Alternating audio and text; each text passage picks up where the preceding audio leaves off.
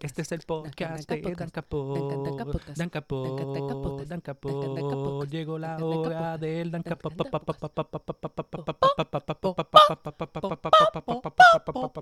buenas noches, saludos a todos. Estamos aquí otra vez con Gustavo. ¿Se acuerdan del episodio que hicimos sobre Do a Powerbomb? Eh, otra vez tenemos el privilegio de tenerlo aquí. Esta vez vamos a hablar de Star Wars Tron. Tron siendo uno de los personajes villanos más prominentes que Star Wars ha tenido en historia reciente. Tiene un montón de libros que son bien famosos, el Hair to the Empire. adicional a eso, apareció recientemente la serie de Ahsoka. Y por lo menos hoy vamos a estar discutiendo una miniserie de seis issues que se enfoca en su ascenso en el Imperio. Entonces, eh, Gustavo, tú que te consideras un súper fanático del personaje de Tron, queremos saber, aquí todos estamos ansiosos por saber qué exactamente es lo que te encanta del personaje y qué, qué nos puedes decir sobre tu experiencia consumiendo material del personaje. O lo más sincero que puedas ser. Sincero, este, yo cuando chiquito, yo, ¿verdad? No dando un background completo de cómo llegué a Star Wars, este, pero sí lo disfrutaba con mi hermano. Y una de las cosas que mi hermano y yo no siempre nos fascinaba del cine y de películas o otro, eh, sea videojuegos, lo que sea, eh, son las figuras de los villanos. Cliché a este punto, quizás, pero no, no, no, no villanos quizás como el Guasón, donde tú dices, ah, simplemente caos sino lo que tú le llamarías un lawful evil type of villain, este, como es, es, en, ciertos aspectos. Eh, y cuando leí Heir to the Empire, ¿verdad? Este, que, ¿verdad? Ya estamos hablando de cosas que ya no son relevantes al canon. El creador de, de, del personaje de Thrawn, cuando se crea lo que antes era el Expanded Universe, eran los primeros libros que una trilogía que abunda en este personaje, que similar a lo que vamos a tocar en los cómics, eh, pero vamos a tocar de esto, eh, él fue exiliado, pero sí fue exiliado de su, de su, de su tribu, su raza, lo que sea, país o de su mundo. Y él se, él se hace aliado a al imperio y pues se hace una figura bien peligrosa contra Luke Skywalker. Eh, en, ningún momento ellos tuvieron la ventaja. de hecho, a cada rato se, se encontraban en, cada esquina que Tron era el Sherlock Holmes, pero malo, de este mundo, igual que acá. Era este, no, y lo digo en el sentido de que era una persona intuitiva, meticulosa, una persona que, wouldn't say conniving, porque es, hay una elegancia detrás de, los, de, la, de, la, forma de cómo él se acerca ante un problema y cómo lo resuelve. No gasta cosas de manera innecesaria. Valora la vida, pero a la misma vez la valora por simplemente la utilidad que le puede dar, no por el hecho de que tenga valor. lo que sí es verdad, puedo llamarle Moriarty, lo único que es que a veces Ok, estamos hablando de Moriarty desde Conan Doyle o Moriarty cuando hicieron en la serie, en la serie esta, porque. Porque pues sí es un Moriarty de Conan Doyle, sí, porque el otro era bien zany, mírame, estoy aquí. Y pues no es ese tipo de persona, ¿verdad? De nuevo, es muy frío, este, pero eh, intuitive, into its nature y utilitarian, todos estos aspectos que todos los adjetivos que puedo decir, ¿verdad? Porque he dicho muchas cosas, no tanto porque no quiero, ¿verdad? No sé que el expanded universe es algo que ya no es tan importante, pero me atrevo a decirle a las personas que si aman a Thrawn deberían buscar la trilogía. Si no lo han hecho todavía, ¿verdad? Pues no quiero asumir que no lo hayan, no lo hayan buscado. Es algo que deberían leer. Se lo disfrutarían un montón. Eh, es el mismo escritor que hizo este Throne Ascendancy, el de Chaos Rising, este, el de Greater Good y se me escapa el último. Este vale la pena, vale la pena totalmente el Sí, estoy, estoy completamente de acuerdo. Eh, es bien interesante porque lo que nosotros conocemos ahora mismo de, de Star Wars, si los dejamos llevar por los cómics, hay bien pocos personajes nuevos que tienen mucho impacto, ¿verdad? Yo no sé si tú te has mantenido el día, pero eh, y lo, lo, tuve en el podcast la semana pasada. Para mí, Doctor Afra es de los pocos personajes que ha, ha sido importante en este new wave de, de, nuevo contenido de Star Wars. Y, sí. y, y, y lo estoy. Y lo digo aún contando con nuestro, los personajes del sequel trilogy. O sea, como que aún contándolos para mí, el impacto que esos personajes dejaron por el mal manejo de, de esas películas es casi inexistente. Como, eh, pero Doctor Afra, Doctor Afra está en todos los libros, en todos los cómics ahora mismo de, de Star Wars. Sí. Y, y Tron, nada más el mention de Tron para fans de Star Wars, todo el mundo como que se, se emociona, se emociona porque, ok, esto va a estar bien bueno porque y, y, y, no saben ni cómo explicar, no saben ni cómo explicar. Mira, Tron es bien importante y, y, tú no puedes ni. Y es bien imposible de explicar a menos que tú vayas directo al material. A menos sí. que tú lo leas. Porque es como que, ah, pues es un tipo azul que es como un dictador o algo, yo no sé. No, pero no es eso. Porque, y, me gusta mucho que tú lo hayas traído el decir que él es como un personaje Love Evil. Porque él está entre Love Evil y Love Neutral. Cuando sí. tú, él está ahí siempre, como que, y ahí es cuando encuentro problemas con lo que Filoni ha hecho con el personaje, porque cae usualmente en esta caja de que he's just an, another evil guy para tenerlo como amenaza, eh, porque no podemos usar a Vader y a Palpatine siempre. Y es como... Eh.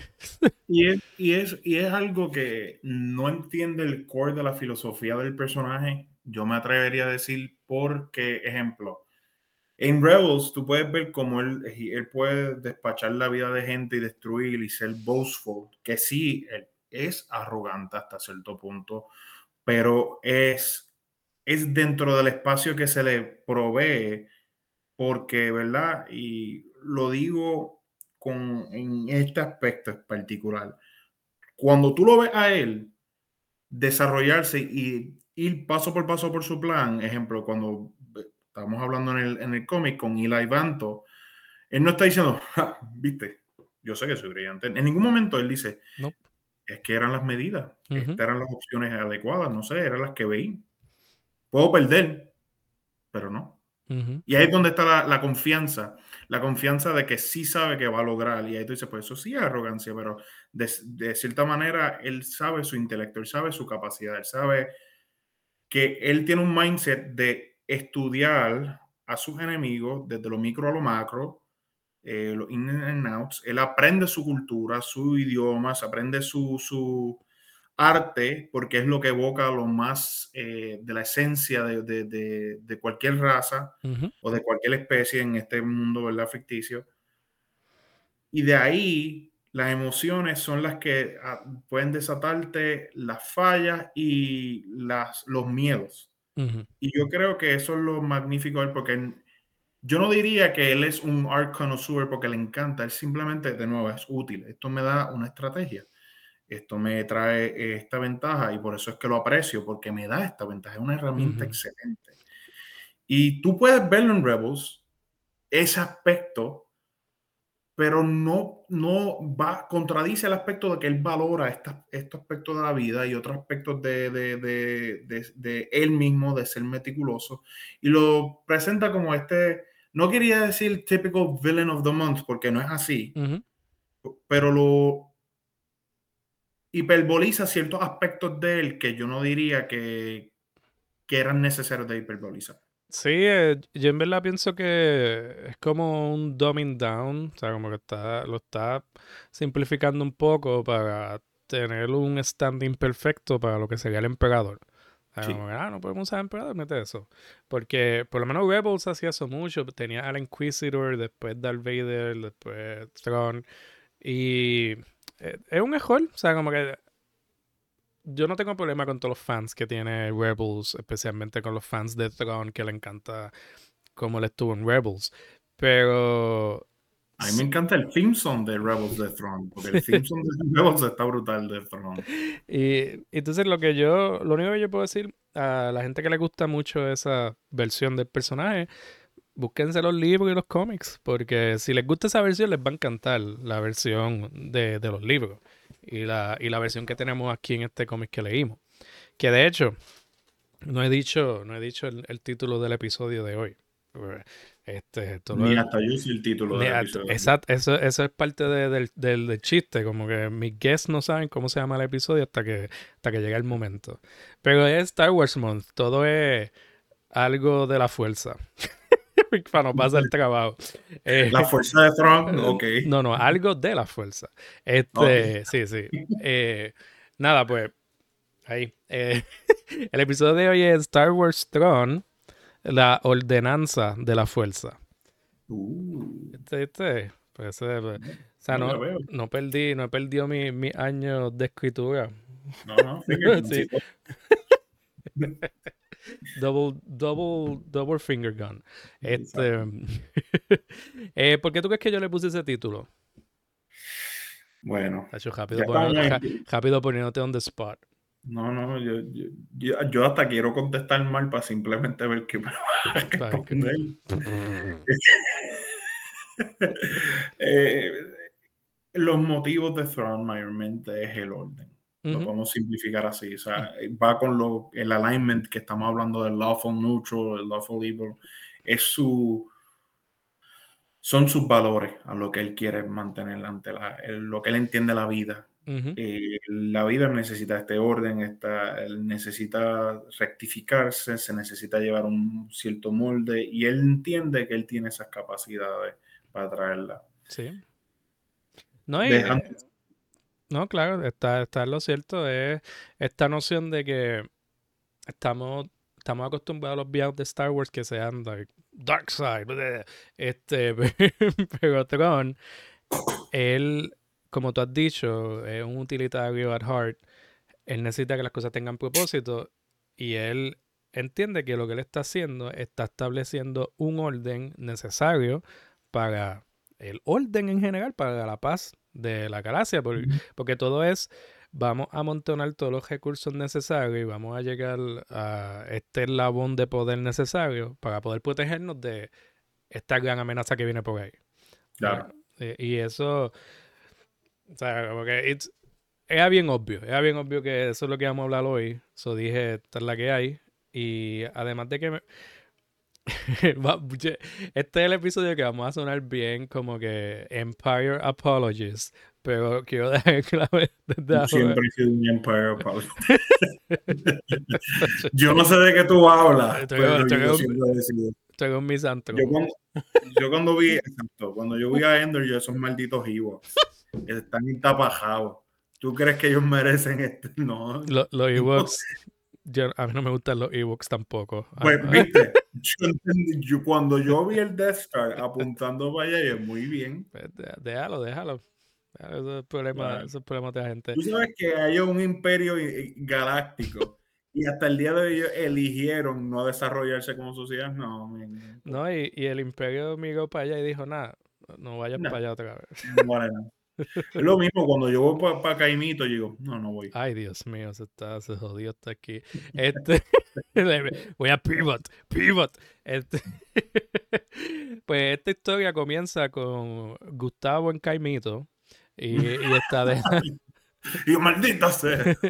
y él está ahí fingiendo que lleva years exiled, dejándole como que trampa y carnada a- al imperio, hasta que el imperio ve a Gustavo, hasta que el imperio cae en la trampa de Gustavo.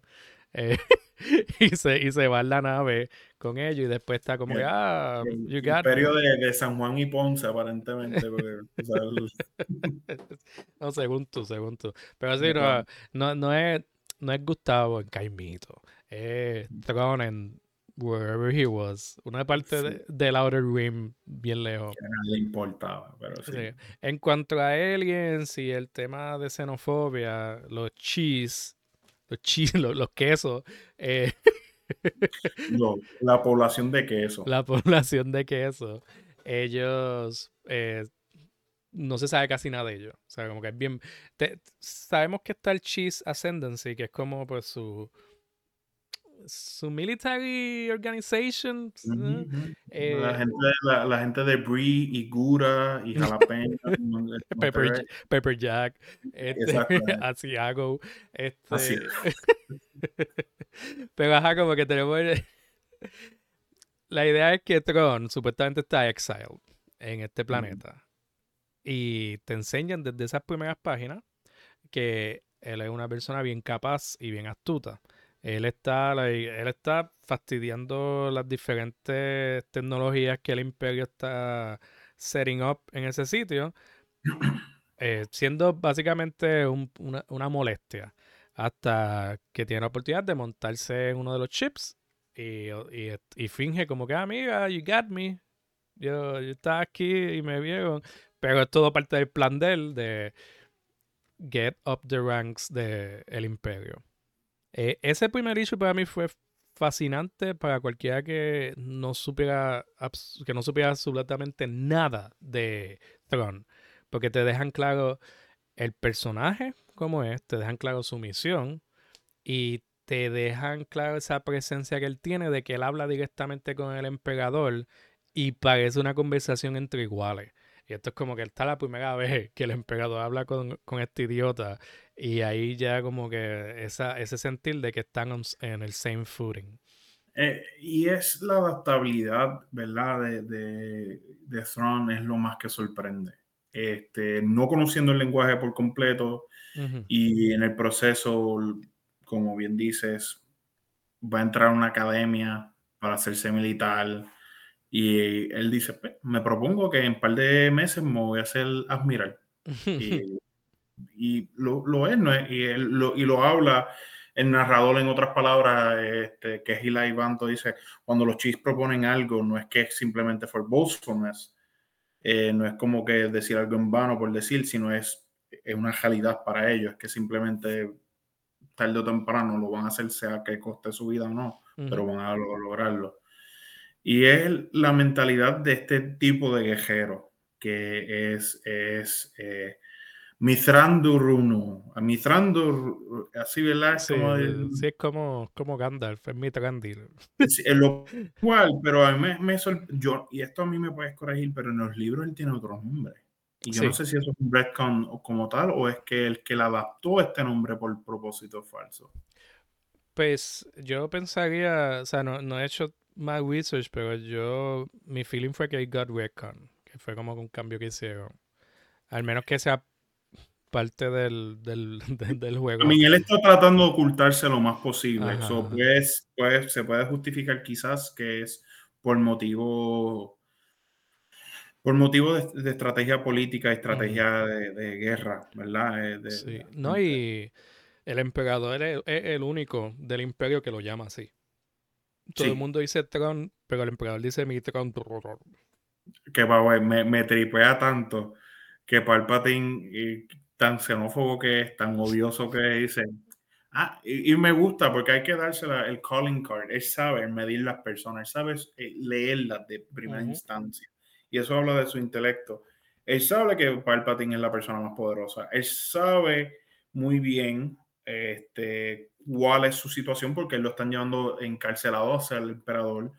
Y él no se interesa aprender los nombres del capitán, ni el nombre de, nadie más, sino de su translator, de la vida de él. Él quiere hacerlo su aliado. Él dice, porque tus palabras, las que tú dirás, y tú es el la razón para mi, sobre, eh, para mi supervivencia. Sí, son las que van a determinar cómo me baila a mí.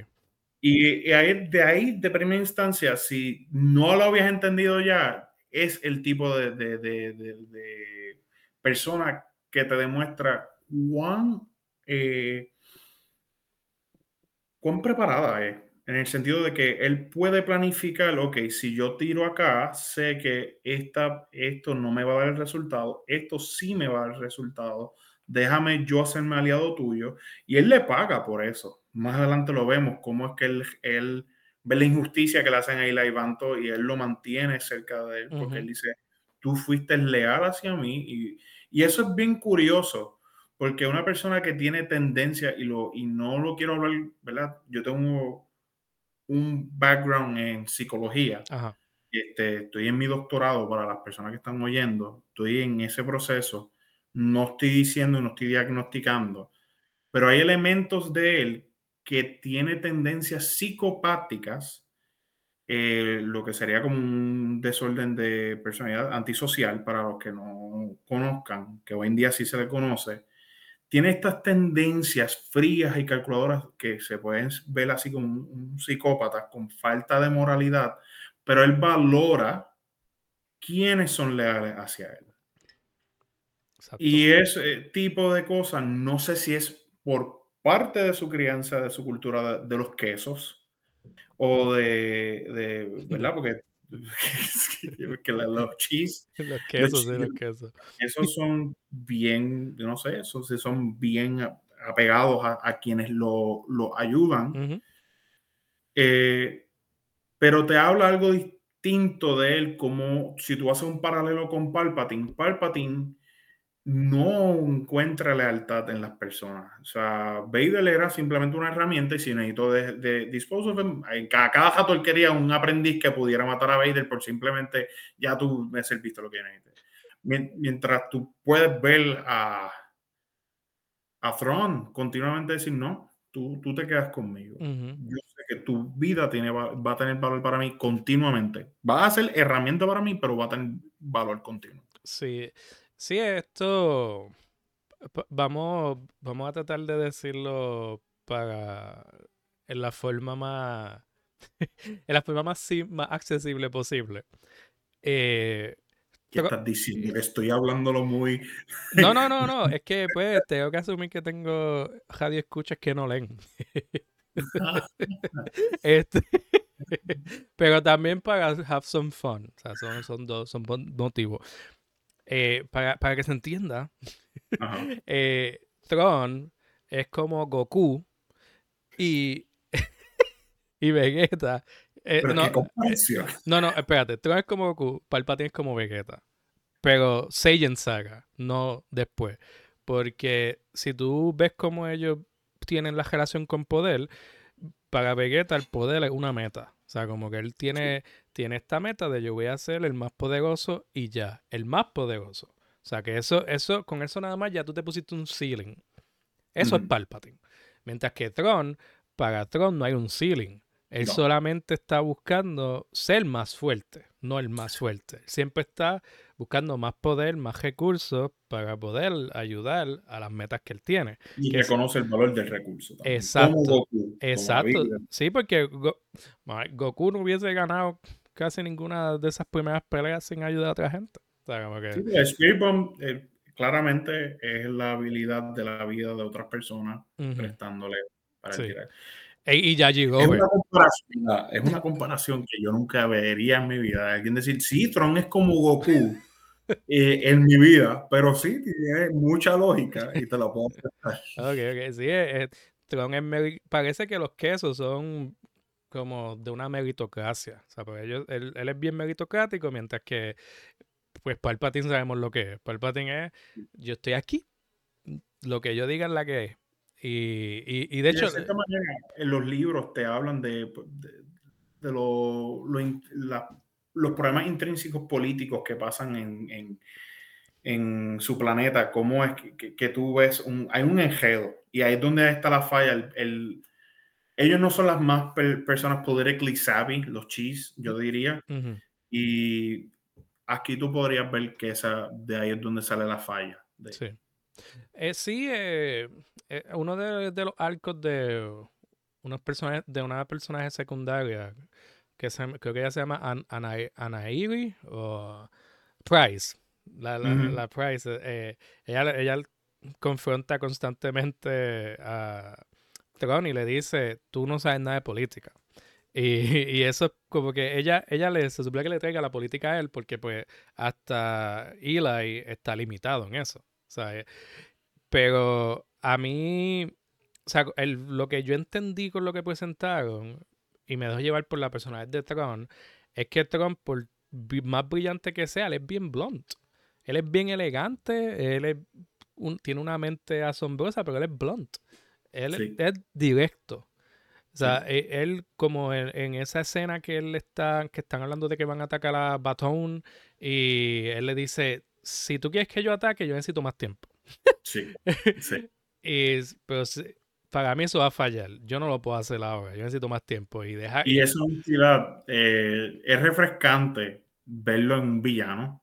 Si lo pudiéramos llamar un villano dentro de, ciertos eh, parámetros, porque si yo fuese de su planeta, yo lo veo a él como el héroe que necesitamos.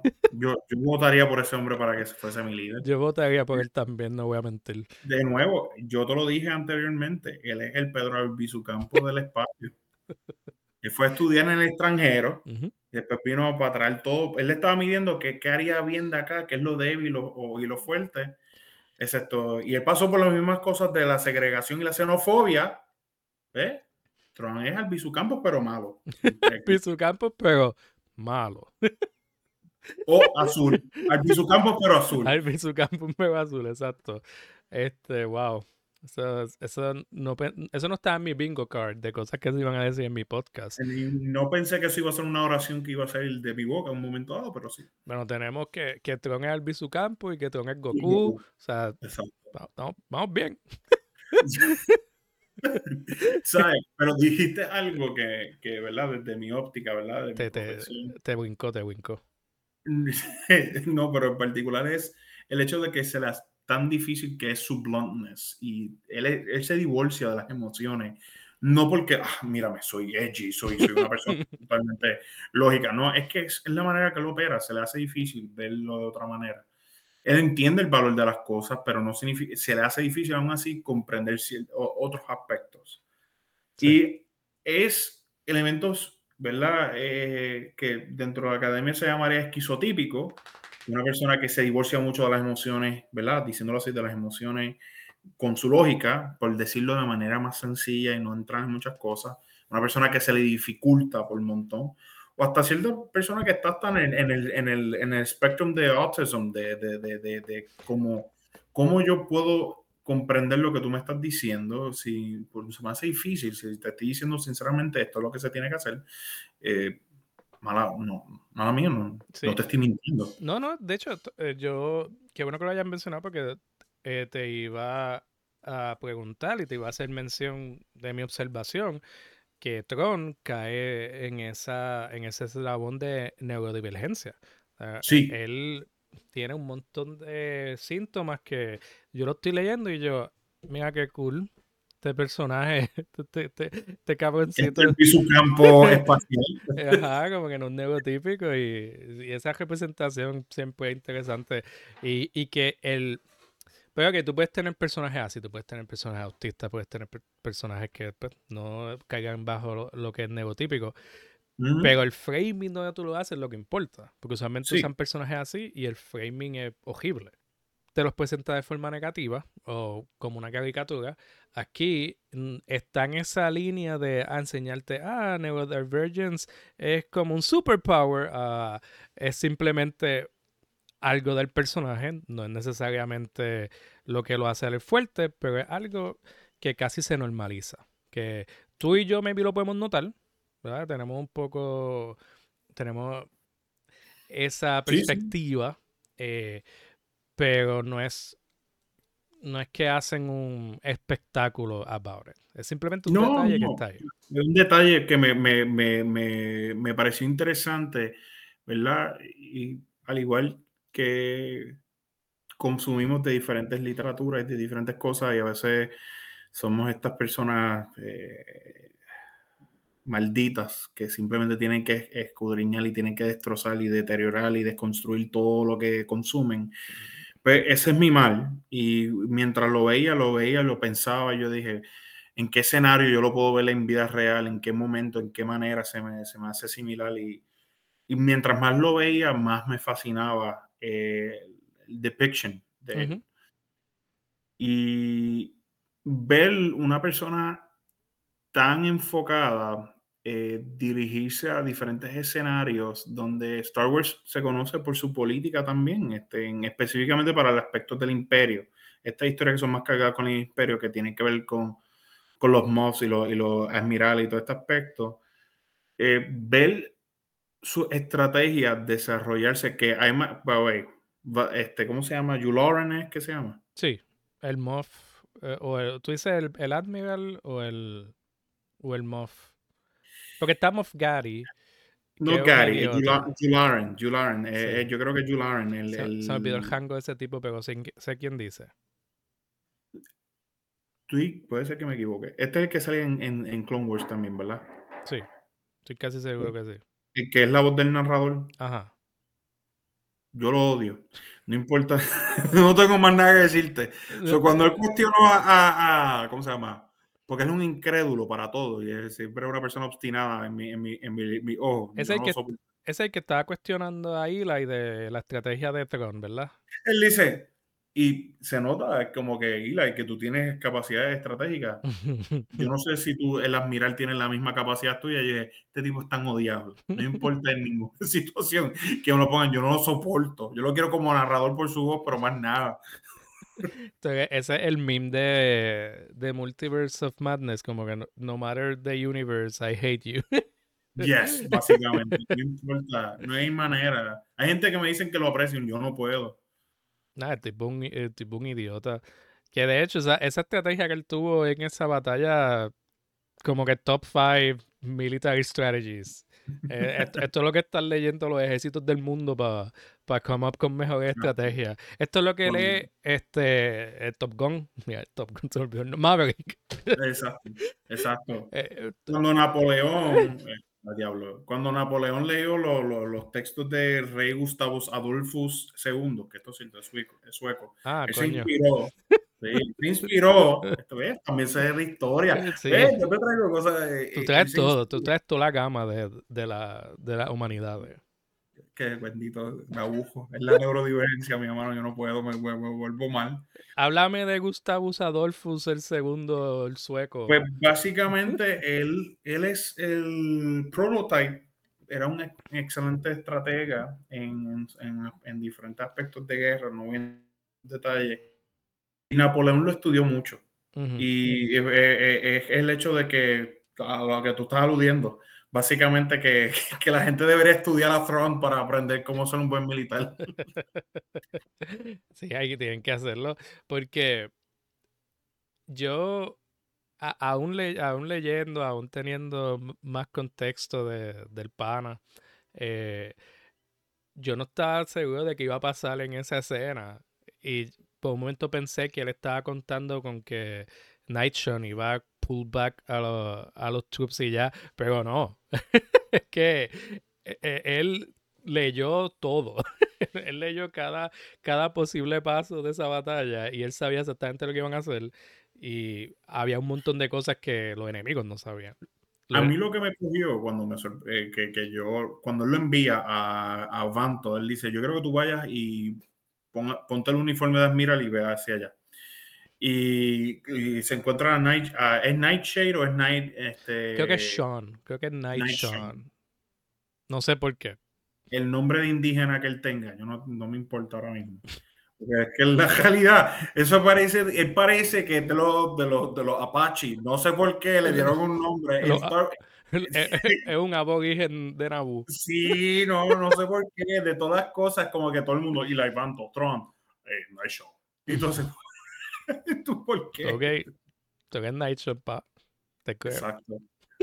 Este, y pues, cuando él dice, ah, Vanto, qué bueno verte, y este, tal cosa, tal cosa. Y la cara de sorpresa de Vanto es lo que él contaba que iba a pasar. Ujú. el Strong lo envió y dice, yo necesitaba que él entendiera que yo no estaba eh, consciente de los planes. So, yo necesitaba enviarte a ti sin que tú supieras nada y vendieras el rol perfecto. Y yo, di, yo paré de leer y dije, "Es- qué bestia. Dije, Sí, nivel bestia. Nivel bestia. qué bestia. Dije, qué, qué fascinante este tipo es. Sí, no, es que en verdad eso es más que uno de los muchos momentos que uno se queda como que, que la mente de este tipo está a otro nivel. O sea, es tan, o sea, es refrescante porque uno no está acostumbrado a leer personajes así, pe- pero es, eh, uno se queda in awe. Yo Sí. literalmente me quedaba como que, Diablo, mano, ¿por qué, no hay más personajes así en, en fiction? Sí, sí, y, y, tú lo dijiste ahorita, Star Wars necesitaba una, una figura como él. Y era bien necesario después de eh, profesor, este, ay Dios mío, el nombre, Afra. Doctor Afra, sí. Doctor Afra. Este, personajes así se necesitaban en las películas por igual. Y, no lo digo porque simplemente sea un villano que se parezca a Palpatine, porque hay similitudes, como tú dices, en el hecho de que son confident, son ruthless en ciertos aspectos, sino es el hecho de sentir una amenaza real, de que ellos tenían que derrocar. Y hacía sentido porque, de nuevo, la única, el único momento que Thrawn le han ganado fue una ballena mágica una... ballena mágica intergaláctica que va bien rápido. Eso es esa es la definición de un Deus Ex Máquina, porque no había ninguna otra manera que ganaran en Rebels este, todos los rebeldes. Eso fue, la, eso fue The Force, la fuerza shows aside y dijo, I'm just gonna take Throne away. Voy a sacar a Throne del tablero y ya. Porque Él dijo, si yo dejo a Throne aquí, no hay balance. No, no. de manera. Eh, la única forma, en verdad, que tú que, que podían dejotarlo. Es una cosa absurda, en verdad. Ah, eh, pasaba en los libros originales, eh, y discúlpame, que alguien que él de confianza lo traicionaba. Que fue, que, que, que no, no, fuera de eso, no era como que, que alguien lo derrotó por, en, en, combate. Nadie lo derrota en, en aspectos de estrategia. Es alguien que no se esperaba, que no veía, no veía sus intenciones porque siempre fue aparente que había lealtad, lealtad, y de momento es tu Brutos lo lastima, lo castiga, lo mata y se va con los panchos, y es la única manera porque es algo donde, de nuevo, la sobreconfianza de él, dentro de lo que él controla, ver algo que él pensaba que controlaba, se va de las manos, es la única manera que puede perder, pero fuera de eso, era un personaje que si tú lo dejabas, Filoni, y cualquier persona sabía, si tú dejabas este villano y estuviera aparente en las películas del episodio 4, 5 y 6, los rebeldes nunca iban a destruir el Death Star de primera instancia. sí, no, eh, tienes razón. Es algo, es algo curioso porque es algo que tenemos que tener bien en presente, bien en cuenta cuando estamos leyendo todas estas cosas que están saliendo después de las películas, eh, que algunas son entre medio, algunas son antes. Nosotros ya tenemos conocimiento de, cómo muchas, muchos aspectos de esta historia van a terminar. Eso significa que va a haber una falta de tensión con ciertos elementos. Como nosotros sabemos, no van a matar a Palpatine, no van a matar a Vader. El Death Star no lo van a explotar, el Death Star va a asistir. son diferentes elementos de la historia que ya están establecidos y no puede, y tenemos que leer este contenido, consumir este contenido, tratando de no estar completamente consciente de eso, pero y la misión del cómic se convierte en yo te voy a yo te voy a poner tan immersed en lo que tú estás leyendo que se te va a olvidar. Se te va a olvidar que hay ciertos elementos que no van a poder cambiar. Eh, y, y, ahí, ahí, en ese pequeño espacio donde ellos logran eso, es que está el mejor contenido de Star Wars que tenemos más allá. Eh, lo que hemos disfrutado en este último, la bonanza de, de, ¿verdad? Porque ha sido una bonanza en el aspecto de historias, que a veces no se sienten como Star Wars. Ejemplo, Andor no se siente como Star Wars, pero es buenísima. Es una serie que tú te la puedes disfrutar, pero... ¿Cuál? Si Andor que Andor no se siente como Star Wars. por lo menos para mí, yo diría Star Wars per se. Déjame, déjame sacarte la conversación un momento. Pero no digo de mala manera, lo digo que para mí está, I love that show, me encantó. Pero que si es Star Wars, no tiene el feel de Star Wars, pero no es nada malo, porque para mí no le quita, no le quita ¿Me entiendes? Se necesita este tipo de. Tú estás diciendo, puedes estar equivocado. Tú puedes estar equivocado. No, yo estoy bien, yo estoy bien. Si tú quieres, si tú quieres pensar así, yo no te puedo, yo no puedo cambiar tu mente. Está bien. Yo no puedo, yo no tengo force powers para hacerte No te preocupes, no te preocupes. Pero fíjate, no, pensar de ¿a la forma Andor? correcta. ¿A ti te gustó Andor? A mí me encantó Andor. Pues yo no te estoy diciendo lo contrario. Tú estás, tú estás, tú estás diciendo que no se siente como Star Wars y, y yo, y mi, y mi respuesta a eso es que es Star Wars. Star Wars es un espacio para contar historias bien buenas de todo tipo. So, Andor se siente como Star Wars porque es parte de ese universo. Yo no creo que está bien. Yo, a yo siento que viste la respuesta más en Miss Universe, un espacio seguro para contar buenas historias.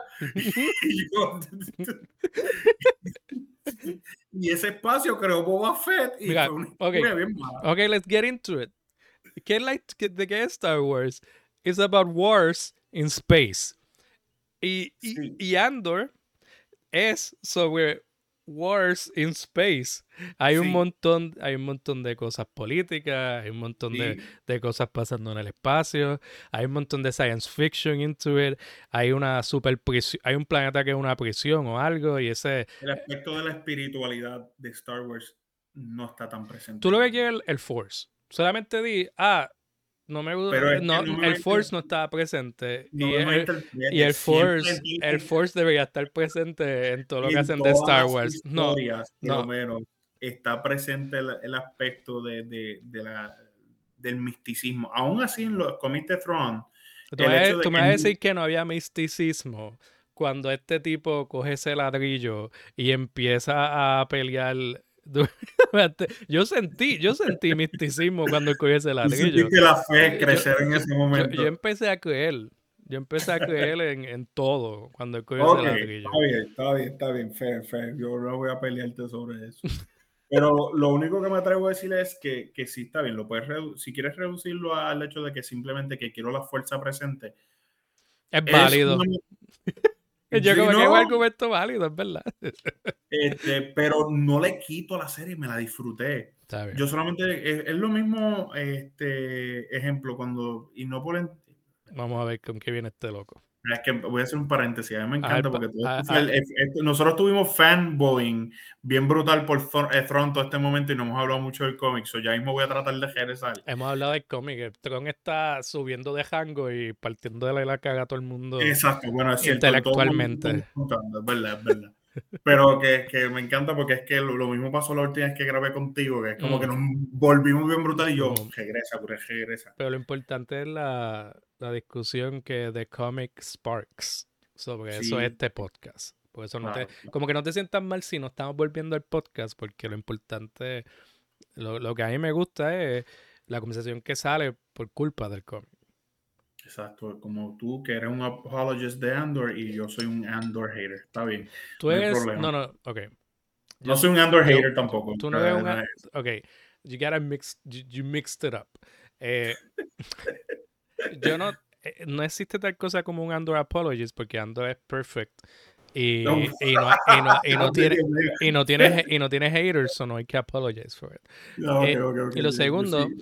Tú no eres un Andor hater, No, tú eres un Empire apologist. So, como Eso que sí. es, eso es todo, eso, eso, eso es lo único que está pasando. Y aquí. mi único que, y quizás puedes decirle que es un nitpick, porque puedes decirle eso. Hay otra gente que yo creo que, que se han expresado similar a mí, que quisieran por lo menos que en la historia hubiesen envuelto un poco del aspecto de, de lo que ata todo, que es The Force siempre Ujú. siendo esta... eh, pero de nuevo, no me quita el disfrute de la, de la, de- de la serie me, eh, para nada, para nada. Y de hecho, simplemente esto refuerza que Star Wars debe transicionar a ser series, ya no debe hacer películas. Este, Sí, no. Eh, porque yo, te- yo tengo. Ok. Eh, a- a- a- Y antes, es que, mala mía, yo salí bien herido de la última trilogía. Yo salí muy herido. we can get into that en otro momento. Sí, Porque si nos podemos hablar del sequel trilogy, vamos a estar aquí un buen rato. Para mí, sí. el sequel trilogy yo lo resumo como eh, massive amounts of wasted potential. Como que Sí, todo es wasted potential. sí, sigo- brutal. Eh, como un pequeño tease, para mí Kylo Ren debió ser el, el villain. O sea, por ahí para abajo.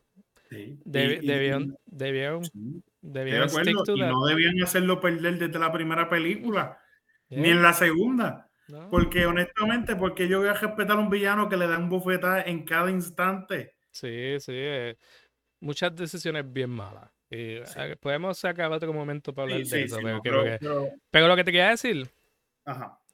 Es que para mí es válido que uno como fan de Star Wars diga, ah, mira, a mí me gustaría que siempre haya algo de Force por ahí sprinkle, algo de, por lo menos un personaje que parece que se está moving through the Force, aunque no sea explícito.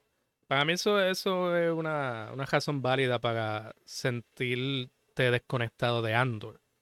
Eh, Y, y- no es desconectado totalmente. sí, pero que- hay, hay cierta, hay cierta distancia. Hay, hay un Sí. pequeño distancia que tú puedes sentir. Sí, sí, que yo diría que es como que, ok, esto se, se siente como un side story bien, bien brutal, pero Ujú. como que de un fan fiction hecho porque no hay elementos de Star Wars. Y yo Sí. hice, cuando lo consumí, yo diablo, qué excelente escritura, la actuación fue buena, todo fue bueno. Sí, Yo yo- digo, yo necesitaba ese, eh, y podía ser simplemente un episodio Un episodio que simplemente atara el hecho de, de, de, de, de que, de nuevo, porque el underlying motif de Star Wars es The Force Pero hay, pero hay un Force User en, en esa serie. Sí, Hay, hay, dos, hay dos Force Users en esa serie. Si me dices el del ladrillo, me no, no, el del ladrillo. No es el del ladrillo. El primer Force User es el personaje de Skarsgård. sí. eh, porque cuando el speech que él hace, eh, eso era el Force hablando. Eso más nadie lo podía hacer. Y, Ujú. y el segundo Force User era el Yo Jobocito. sabía que, que pens- pensándolo, ma- y mala mía, eh, el hecho de que hablar en lengua era una habilidad de la fuerza. Sí. Increíble.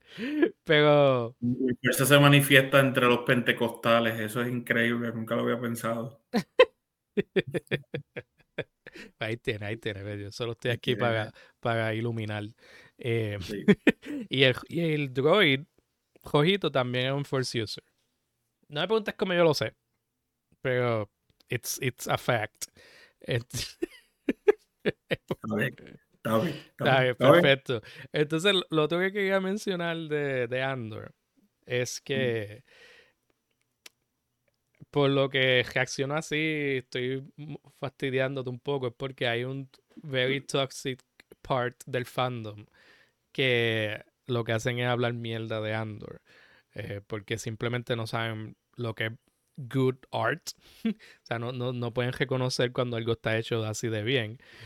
Y en tu, o sea, para, para, para mostrar algo de, de imparcialidad, eh, yo puedo admitir que Andor es un poco lento, especialmente al principio, y que si tú no... Nunca me queja, fíjate, yo me lo disfruté. Eso nunca ha sido porque slow burning movies, ejemplo de, de horror como Hereditary o cosas así, yo me disfruto el slow momentum. Sí, que sí, puede pero... Pero muchos de los viewers de Star Wars no están preparados para un slow burn. No, Y, y, y si tú no, estabas son- viendo... personas de un IQ de 95 así. No, todo. vamos- no vamos a tirar gente por el piso, pero el, el casual consumer de estos shows está acostumbrado a algo como de Mandalorian, que tú puedes sentarte, ponerlo, lo- immediate gratification, eh, saber lo que está pasando inmediatamente, no, no hay nada ahí que está building up. Eh, vamos a contar cosas sólidas de principio a fin. Obviamente las temporadas 2 y 3 de Mandalorian bajan un poco calidad, pero con todo y eso son el- un tipo de serie bien accesible para consumidores casuales. Y en parte eso es lo que es eh, Star Wars y en el hecho de que es una narrativa universal, lo que fue las primeras películas, el hecho de que, pues, de nuevo, basado en the, en the story del myth del hero with a thousand faces de Campbell, o sea, Ujú. tú ves marcado el hecho de cuán accesible es la historia por esa razón y en parte ¿por qué cualquier persona podía meterse a ver Star Wars y decir, mira, esto me resuena conmigo, me gusta? Es por ese aspecto universal. Y yo no digo que, que Andor, eh, y como bien dice, es una, una serie que quizás requiere más valor artístico para apreciar. Este, sin embargo, yo creo que no por entrar en la, en la base, eh, si la gente dice que la actuación fue mala, pues ahí son tóxicos de verdad. Pero si alguien critica, yo creo que si alguien critica como que, mira, se siente no tan Star Wars, yo creo que en ese, y, valora el aspecto de como que, mira, me gustó todo esto, pero no se siente como Star Wars tradicional. Yo creo que no es algo far-fetched, ¿me entiendes? No es algo sí, claro, porque eso es lo que tú piensas. Pues terminamos hoy, nos vemos hasta luego. es simple, o sea, vamos para el grano y ya. Eh, eh, respecto a que Star Wars debe moverse a series, estoy, estoy ahí, ahí, porque a mí no me han encantado muchas de las series. Y digo encantado porque algunas me han gustado, pero, por ejemplo, qué, qué sé yo, siento que son mayormente ok. Y yo no quiero ver Star Wars para sentir que fue una experiencia ok. Por eso Andor para mí está bien trepa y lo que es Mandalorian Season 1, porque ellos ellos te muestran otros tipos de historias que se pueden contar en Star Wars. Y, estoy, de acuerdo. Y, es algo que necesitábamos bien brutal. Pero algo que se está perdiendo, y esto es un problema de la industria en general, desde que existe eh, el MCU, hay que decirlo, no, ya no se sabe cómo hacer blockbusters. Ya, no ya la industria no sabe cómo hacer películas que te dejen marcado en una sala de cine. Ya, Scorsese tenía razón en cierto aspecto y, hay, que tocarlo porque el tema sí va, se, va por esa línea. Es el hecho de que cuando él hace la crítica, tú te recuerdas una escena o algo en particular de esa de esa película que te marcó, que se queda contigo continuamente. Pocas de esas películas lo hacían. Y, eso es, es, cierto porque, ejemplo, eh, Capitán América 2 para mí es excelente. Winter Soldier, yo me la disfruté. Trash. No, Ya no me digas que para ti fue trash. ¿No fue trash para ti? No, no, no fue trash para mí. A mí me molesta un poco el editing porque ah. hay, muchos cortes bien frenéticos, pero... Sí, se sintió más película eh, action forward que, que, cualquier otra cosa y yo puedo entender por el editaje, porque por eso mismo yo lo sentí así. Sí, sí, pero, el, el, editing me molesta un poco, pero en cuanto a historias de películas de MCU es una de las más sólidas. Y yo soy, un, y yo soy un Captain America fan, como que ahí me, yo me la voy a gozar, pero... Eh, o sea, e, era por molestarte. Para mí, la película de Captain America que en verdad es trash es Civil War. Para mí Civil War es just trash. Eh, no, Hay, nada. Y, y, tenía el potencial, y no es que las historias no tengan el resource y no tengan... Eh, a veces yo me pregunto si esto cae más en el escritor, si entiende el material con lo que está trabajando cuando está adaptándolo. Porque ejemplo, cuando uno lee Civil War, para mí fue memorable. Yo lo leí cuando era chamaquito y para mí fue memorable la historia el hecho de la disonancia y la lucha que tenía Peter para, para, para si me, a con quién me uno, si me revelo mi identidad, entre otras cosas. Y tú sabes ya todo el trasfondo de Peter, a, dónde, a, a, qué momento llegar a esa conclusión le pesa. Es que pues, el MCU... Pero, y, eso es lo que quiero decir. Películas por el formato tan... Eh, Formulaico formulaico y tan limitado por el horario, es difícil tú capturar toda esa esencia en dos o tres horas. Y a veces digo que se beneficiaría. No es que no me gustaría ver una película excelente de Star Wars. Pues tú me puedes dar una, una, excelente historia en dos horas y me lo puedo consumir. Pero ahora mismo, como Star Wars está funcionando, Andor no hubiese funcionado en el cine aunque sí, Rogue One fue excelente y me disfruté Rogue One, pero la historia de Andor no hubiese funcionado en el cine, ¿me entiendes? En, en, en, en, formato de Andor, Andor era una serie, pero Mandalorian era una serie. Exacto. Por lo menos Season 1 era una serie, sí, Pero que no vino una serie.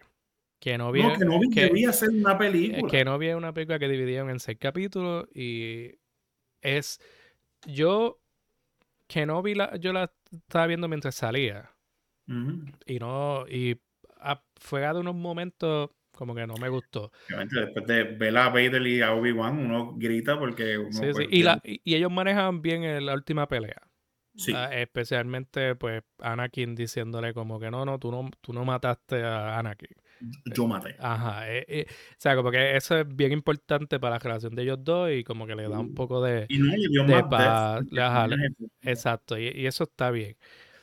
Eh, per- pero, lo que iba a mencionar es que después, un par de meses después, I binged it y fue una experiencia mil veces mejor. Que si, if you haven't binged it, eh, ni cuando sal, ni pues la primera vez que la viste o since, eh, yo recomendaría que, que lo hagas así, que lo veas, que saques como que el tiempo y lo veas todo cogido. Es una experiencia mucho mejor. Porque El bin- eso se puede hablar, es un, es un fenómeno aparte. El binging experience de consumir algo, tú, tú- there- no hay una anticipación, Ujú. estás consumiéndolo, está, you're along the ride. Ujú, Está ahí continuamente non-stop hasta el final. Ejemplo, cuando yo leí los issues ahora, este, para mí fue excelente, pero yo no sé si yo me hubiese sentido tan emocionado cuando lo... eh, mentira, güey. Eh, Pero tú sabes a lo que me refiero. sí, sí, Hay unas series que, que, que tú las ves, pasa lo mismo con anime, ujú. pasa con esto que tú, ejemplo, tú estás, te pones al día con un anime y tú dices, ah, it's still ongoing. Sí, Se cambia el, el- tu, tu entusiasmo. sí, eh, hay, eh, como que yo, a mí me gustaría separar como que el material, eh, decir, ah, esto es material que es mejor si lo lees semana a semana, esto es material que es mejor si lo lees de cantazo. A mí me gustaría hacer esa separación. Pero para mí es una cuestión de calidad. Para mí, si la escritura es buena, no importa si lo lees de cantazo, si lo lees semana a semana, es gonna, te va a mantener ahí, te va a mantener ahí looking forward a lo próximo. Y, Pues, pero Te cedo, te cedo lo que dices sobre las películas. Entonces, I think que, que hay cosas que sí deberían funcionar como películas, es cierto. Sí, pero, Pero I still, I, I still think que el mejor beneficio ahora mismo para Star Wars por las historias que quieren contar, porque, y, y esto regresa al tema que estaba hablando hace como 10 o 15 minutos atrás tú, que era que eh, pues ya hay unos momentos, pivotal moments de la historia que no pueden tocar, episodio 4, 5, 6, 1, 2 y 3, ya tú sabes a qué hora en qué momento muere cada personaje. So, eh, esos canones tú no puedes romperlos porque ya están establecidos, la gente los conoce. So, es un ejercicio creativo para ti, como yo manejo expectativas, hago ese immersion que tú has hablado, como que tú puedes suspender y ver qué va a pasar, pero ya tú sabes lo que va a pasar, pero si tú puedes lograr que la persona pueda este, detenerse a pensar, quizás Trump va a cambiar el poder de Palpatine, va a ser una persona, ¿sabes qué no? Pero viví en el momento. O sea, Viviste que- en el momento, exacto. Y similar a la lucha libre, similar a otras cosas, este, es vivir el momento. Ujú, Y, es, y eso habla de, de- de- de la creatividad de estos escritores. Sin embargo, consu- como ¿verdad? alguien que va, consume al fin y al cabo el producto, es difícil. Es difícil tú seguir pagando dinero en ocasiones, como yo hacía antes, que duele pagarle el dinero y, y toparte con algo que sea simplemente mediocre. O Sí. como que simplemente por, porque tengo que generar, tengo que fabricar algo rápido, que esto es lo que ha afectado, como tú dijiste, no solamente el MCU, pero los cómics. Los cómics en general han cogido un golpe fuerte por esta Ujú. misma razón. Sí, no, hay, hay cierta apatía con estas compañías grandes y, y, pues vamos, podemos seguir usando, o sea, es culpa de Disney, o sea, podemos culpar a Disney ya porque la- las series que han sacado de Star Wars han sido mayormente mediocres, las series de Marvel han sido mayormente mediocres, como que literalmente, Loki Season 2 a mí me dio igual. este, Por lo menos a mí me dio igual, a mí. Yo, eh, yo entiendo, porque yo tengo problemas, pero está brutal porque esas dos temporadas son de lo mejor que ellos han soltado en televisión en cuanto a series. No saben, o sea, tienen un montón de material que podrían estar contando. Y no es sobre lo que están adaptando, es que simplemente no saben cómo contarlo. O sea, tienen Sí. todos estos recursos y no saben qué hacer con ellos. Yeah. Y eso, eso también se traslada a la industria de cine. Yeah. Porque Y yo, yo, o sea, como yo me paso bromeando que, que Tom Cruise está salvando el cine una película a la vez, pero, pero es que él es el único de estos idiotas que está haciendo películas que yo quiero ver en el cine. sí. Porque yo sé que aunque la historia, aunque yo sé que aunque no, yo no vaya a ver una película que me va a hacer recapacitar sobre mi existencia y mi lugar en el universo, yo sé que yo me voy a, yo voy a sentirme tan bien durante esa hora y media, dos horas, dos horas y media que yo esté en esa sala, porque si es un algo y si es un, un, producto que no puedes consumir en tu casa. El Que gran, el gran Last Action Hero es Tom Cruise, y es verdad. Porque, no, es verdad, Top Gun Maverick para mí fue fenomenal. Top Gun Maverick me hizo creer en el ejército de Estados Unidos. O sea, yo, yo, yo salí de Tú aquí. con- puedes ser un apologist del imperio. Si tú puedes ver esa película, ¿ves? Yo, yo, yo vi Top Gun Maverick y yo dije, diablo, voy a ir a mi, voy a mi nearest recruitment center y voy a ser un fucking pilot. Sí, gonna, gonna fly these planes. Y me hizo y eso creer, fue un blockbuster. Para mí eso fue un blockbuster. y fue bien hecho. me hizo creer en América. Me hizo creer en Estados Unidos, en la gran república. Entonces, Qué- de- después, Qué después patriota eres. después Mira, no- te pintaste el pelo y todo. y me, pinté el pelo, este, American Blonde. Yo no sé. Exacto. No, en verdad, Top Gun Maverick, por, I don't give a fuck si es super propaganda militar. Yo, tú la estás viendo y la estás pasando brutal. Yo la pasé brutal. Se acaba la película y tú vuelves a odiar a, a los gringos. Pero Sí. durante, los gringos son tus panas. Sí, Y esta película tú la puedes ver jodida de gringo y todo el mundo, todo el mundo la va a estar pasando bien y gritando de la pantalla cuando en la escena que ellos está, todos los pilotos están diciendo, ah, no se puede hacer, no se puede hacer. Y viene. Tom Cruise, pues entonces yo te enseño. Yo ni siquiera, Exacto. yo ni siquiera voy a estar en esta misión. pero Y esa misma comparación que tú haces es lo mismo que puedo decir por estos issues de Comics de Tron, donde tú quieres quemarte a los malditos asquerosos rebeldes, porque tú no quieres que triunfen. Tú quieres que Tron llegue y haga el bien por su comunidad. Y el Pedro aquí su campo.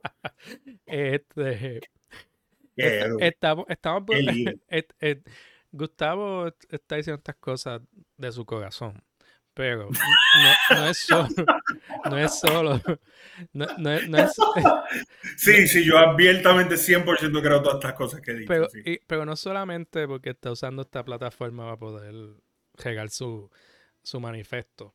Exacto. Este, es que Tron, como hemos dicho, él está trabajando para el imperio, pero él tiene una misión por encima de todo eso. Que él alude a que hay amenazas grandes, hay amenazas que el imperio ni siquiera sabe que existen. Que es lo Grisk, básicamente. Este, y eso lo hablan en la serie de, de Ahsoka mayormente, pero este. Pero nada, no es tan importante eso, pero ¿verdad? Para quien esté escuchando y no sepa cuál es la amenaza grande. Sí, Sí. pues sí, No exacto. estamos hablando de la Unión Soviética ni nada por el estilo, como The, The Great Menace. Es, Estamos hablando de es China. Este, China. es siempre China. ¿no? China. Pero sí, eh, esa cuestión de que, ok, yo no, yo soy un, un aborigen aquí supuestamente exiliado, yo no tengo nada de poder que no, o sea, poder que se pueda medir separado al Cheese Ascendancy, ¿verdad? Como él, él- él no tiene eso. ¿Cómo va a conseguir eso? Va a ir poco a poco subiendo los rangos porque él entiende que su mérito, nada más su mérito es suficiente para él subir los rangos de cualquier organización. No importa que esto del imperio. Él sabe que una vez lo escuchen hablar y una vez eh, lo- le, le den como que una prueba, él va a pasar la prueba. Y él va a seguir, y va a seguir, y va a seguir. Y su misión, como, como dijimos ahorita, él es Goku, su misión es conseguir más poder, conseguir más poder. Y, y estar en una posición donde él tenga, donde él tenga el poder de poder proteger a su gente. Again, es Goku. Y, y otra cosa que lo conecta con Goku, los dos son neurodivergentes. O sea, pues ya- o Sí. sea, no podemos, no podemos, no podemos Sí. negar. No sabemos si Goku es neurodivergente. Ne- Goku tuvo traumatic brain injury desde niño. A él le dieron una piedra gigantesca, le cayó, o sea, él cayó encima de una piedra. Tú no sabes si es un brain trauma o si es que siempre es neurodivergente. So, si es brain trauma, no se le, no se le puede decir No, que es neurodivergente. No, no, no, así no, pero que te estoy Pero ¿cómo que se no le es, llamaría? no es natural, no es natural como Si no, que por si, ejemplo, si no es natural, ¿cómo podemos catalogar a Goku? Is there a term? ¿Hay algún término you stop me there, you stop me there. induce neurodivergence? Induce neurodivergency, exacto. Induce neurodivergency, sí, es un fluctu, es un estado. Es un estado, es un Como Nirvana, en vez de meditar, simplemente te freaking tiras de un segundo piso y Ajá, caes tu chola y caer lo tu alcanzarás. cholón. Está bien. No hagan eso, nunca. No. No van a ser Goku.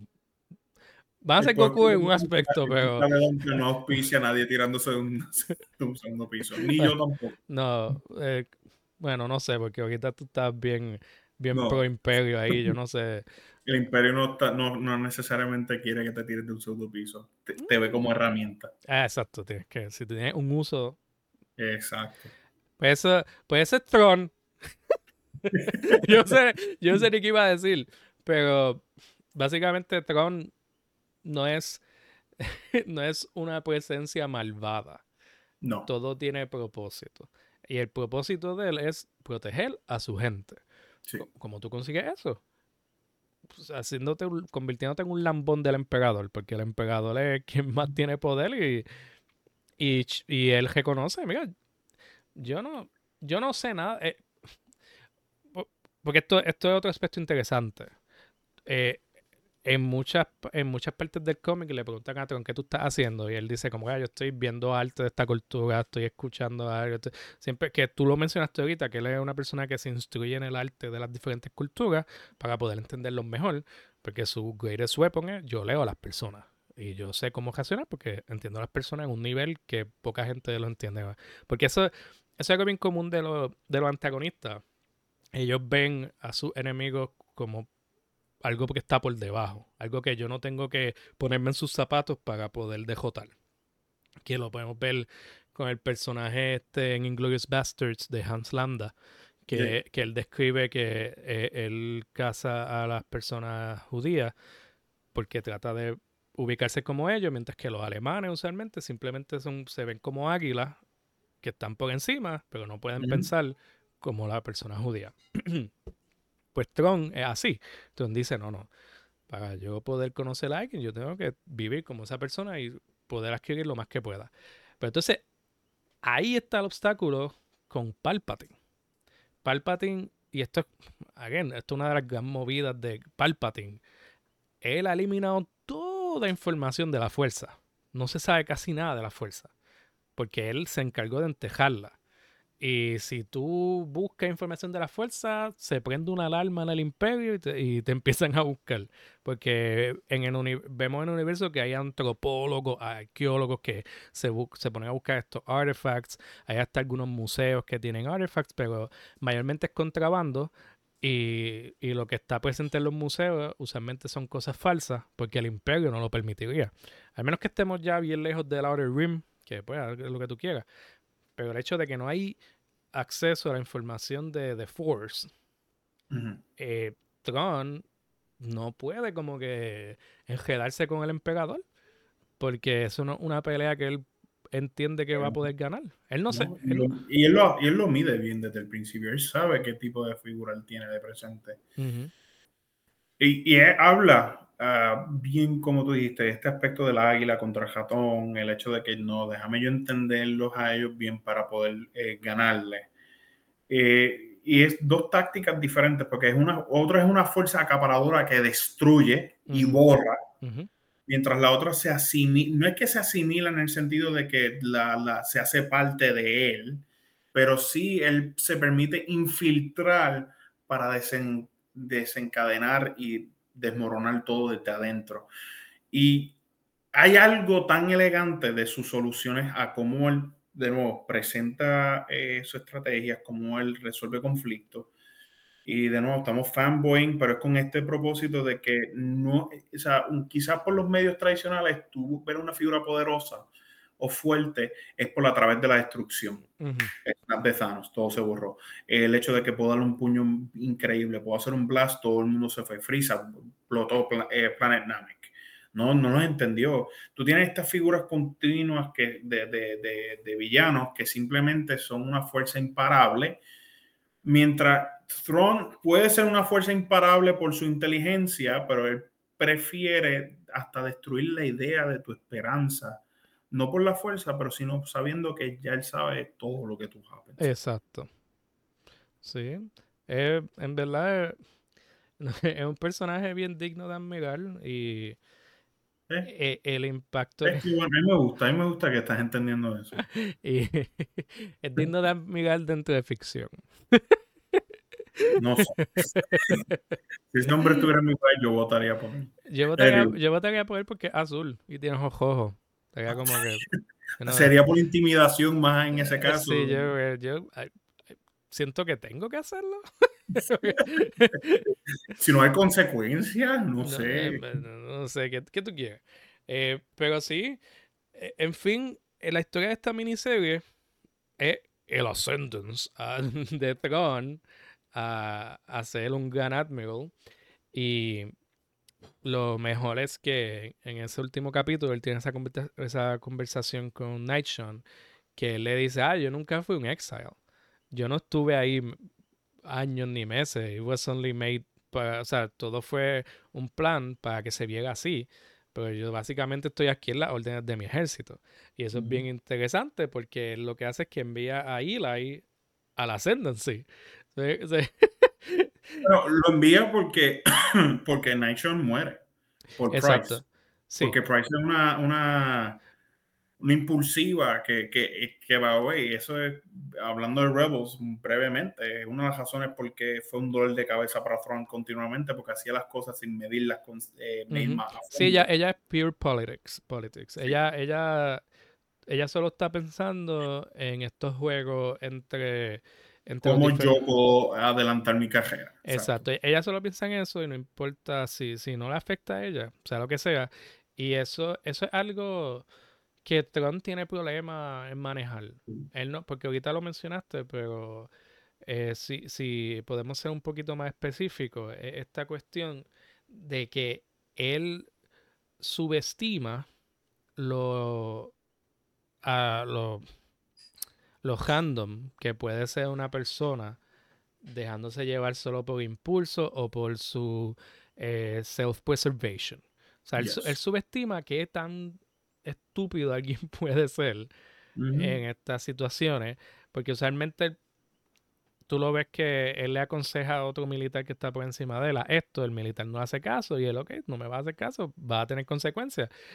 O sea, y él puede determinar que tú eres estúpido, puede determinar que tú estás cometiendo una decisión estúpida, pero él no, él se le hace difícil determinar cuando alguien va a abandonar all logic y simplemente hace algo impulsivo que tiene unas consecuencias horribles. Como que ese factor, él no lo puede medir bien, que otro atributo de neurodivergencia que podemos y él, observar. Y él, y, él, perdona hasta cierto punto, porque, esa, y lo digo perdona en, el sentido, no como que no, todo está bien, pero él permite más cosas por el hecho de que no quiere escatimar recursos.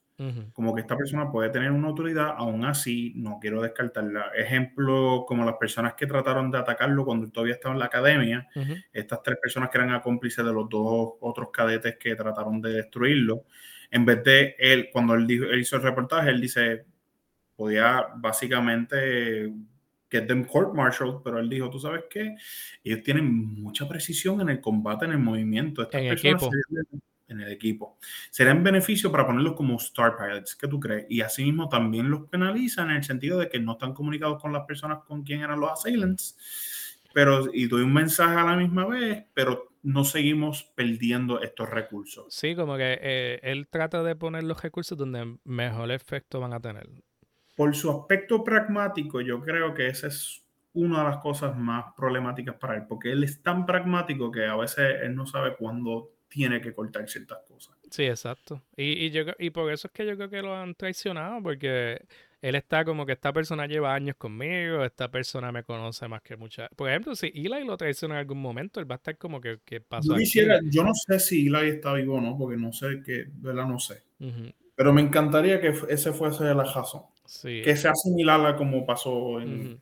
Porque, y es algo que nunca ve, veía venir, porque literal él estuvo, Eli es un personaje que estaba en el shadow de Tron por muchos años, y por penalizar a Tron no le subían el rango a Eli y, y ponían a Eli en trabajos que él no quería estar, porque él lo que quería hacer era un supply...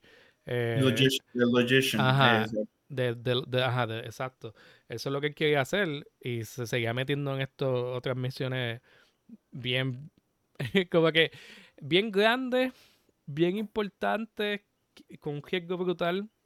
Porque si tú, si tú estás en logistics, tú no vas a coger un nada de riesgo. Y, y Eli empieza a respetar un montón y admirar un montón a Tron. Él se vuelve el number one fan de Tron. Porque Tron en dos ocasiones le dice, tú vas a saber exactamente cuándo disparar, tú vas a saber exactamente cuándo usar este botón. Y cuando ocurre, que la primera vez es que están peleando contra una gente, él le dice, mira, toma esta pistola, va a disparar cuando es necesario. Y cuando él va a disparar se da cuenta, este tipo drew the far away de esta gente y los puso literalmente al frente mío, expuestos para que yo les pudiese disparar. ¿Tú sabes qué estaba pensando? Que me hiciste recordar, no había pensado, cuando lo leí unos, unos, días atrás. Este, es, es la interacción cuando él le dice, tú quieres ser simplemente un logician lo que te gusta es logistics. Y él dice, sí, sí, esto es lo que conoce mi familia por tres generaciones. Él no podía comprender. Él lo respetó, pero él no podía comprender por qué esta persona quisiera reducirse a simplemente, a simplemente contar cosas en un supply. No le encontraba el valor. Eh, y de cierta manera habla de ese sentido guerrero que él también tiene. Eh, there's a certain pride, como que ¿por qué no comprobarte aquí? Exacto. muéstrate. Sí, es parte, es parte de su cultura, eh, porque es un guerrero que probablemente le puede caer encima a cualquiera, pero él está constantemente ganándote nada más con sus palabras, con su acción, con, con las decisiones que toma y eso. Y mucha gente en el imperio no está acostumbrada a ese tipo de poder. Por eso siempre hay una reacción es una gestión como que bien aguda a sus métodos, pero el, fue, pragmático al fin, o sea, tiene unos resultados brutales en todo momento. Una de las cosas que yo recomendaría a que esté escuchando, esté viendo ahora mismo, no sé si por YouTube o por Spotify o quien sea, donde esté escuchando, este, eh, están cansados de, de ver un personaje que simplemente su deseo es como que dominar el mundo por dominar, sino verlo por otros motivos, estudia a Thrawn. Eh, disfruta el, el, proceso de cómo se trabaja, se maneja. Yo le invito, no es algo... Esto son seis issues, no son tantos issues. O sea, tú puedes simplemente atacarlo en cualquier... Yo me tardé, yo creo que una hora y media leyéndolo total pero es porque yo a mí me gusta, yo leo bastante rápido. Se leen bien rápido, o sea, son bien... Eh, hay dos o tres issues que hablan mucho y es como que hablan... Sí, sí, que son, el, el está como que está heavily texted. Son conversaciones, pero, es que son conversaciones bien... Son conversaciones que necesitan ser así de dense, porque están hablando de de muchos detalles sobre, sobre cómo funciona el imperio y eso. there's never a dull moment, honestamente. Y esto habla, y se me escapa el nombre del escritor, y eso habla bien del escritor. De este eh, Jody Hauser. Jody Hauser. No, y mira qué pena que no habíamos hablado todo este tiempo, pero Jody Hauser hace un excelente trabajo, honestamente. Sí, great, great. Y, y, y, captura la esencia de Sun, de Timothy Sun. Y yo me atrevo a decir que lo hace mejor que Dave Filoni. Y para quienes son bien fanáticos de Dave Filoni y digan, ¿cómo, ¿cómo va a ser Dave Filoni el Mesías de Star Wars? Pues no. Dave Filoni hizo a Ahsoka, él no es el Mesías de nada. Antes todo el mundo lo veía así. y lo sabes que, que, que, todo el mundo se montaba en ese hombre como que sí, él sabe lo que hay que hacer. yo, yo lo agradezco a Filoni por lo que él hizo con Darth Maul. A, mí, a mí me encanta el trabajo que él ha hecho con Darth Maul.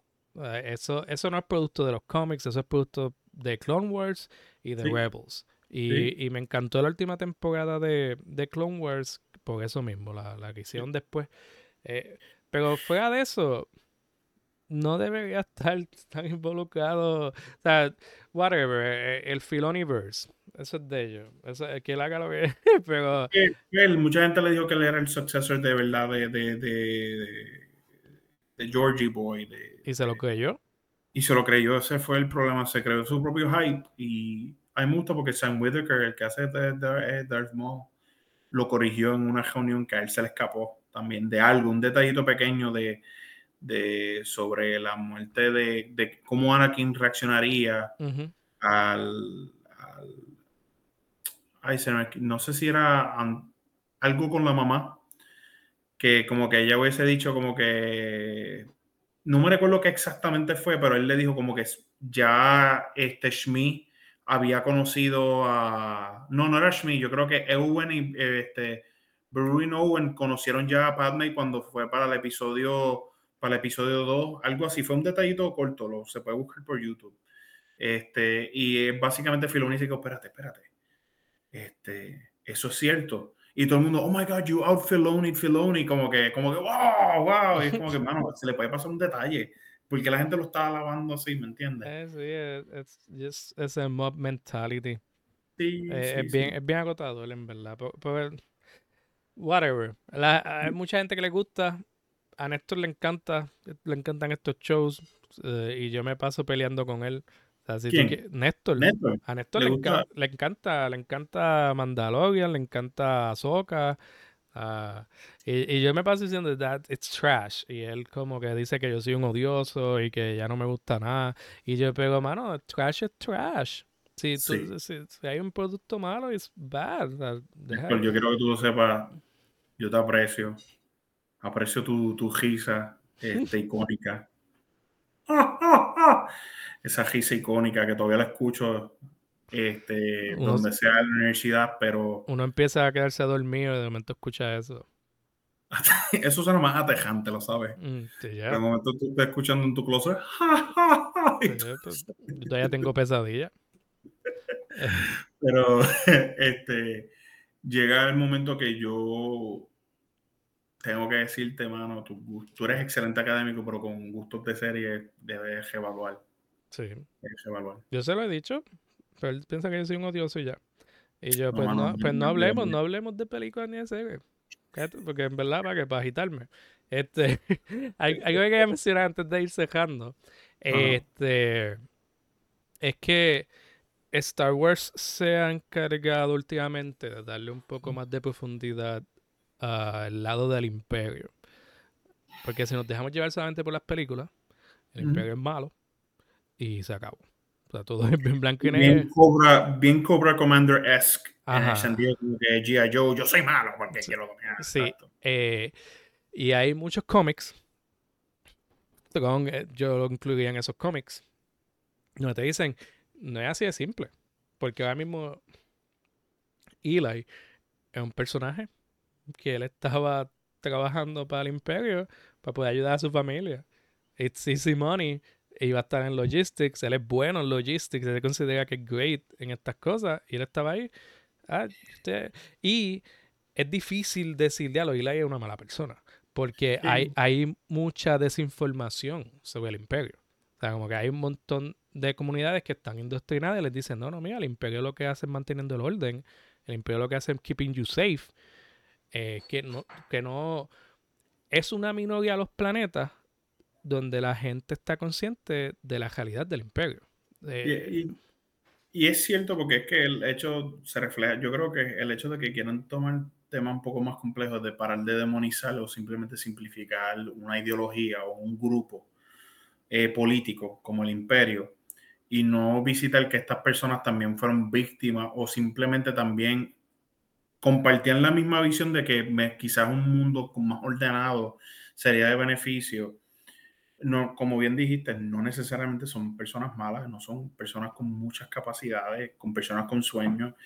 Y yo creo que eso me recuerda mucho a la conversación en Clerks 1. No sé si tuviste Clerks.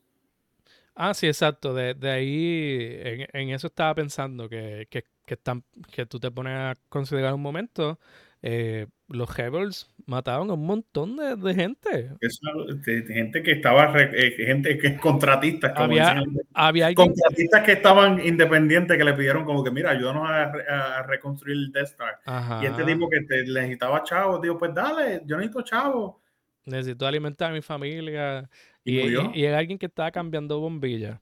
O sea, esa, gasofiliación. quemado en, en la explosión. Por eso digo que las películas necesitan mantenértelo así. Porque si te lo complican un poco, tú empiezas como que a decir que yo, que yo estoy viendo. Porque ahora mismo hay mucha discusión. eh, hay- hay- para, de nuevo, no, eh, y por eso, por eso lo, lo digo, el aspecto de universal de la historia del héroe el dragón, del héroe de las mil caras, la universidad tiene que haber un dualismo, no puede haber estas cosas grises, Porque ese tipo de complejidad, como bien dice, no le beneficia a Star Wars a ser accesible, porque Star Wars es, pues, es dumb.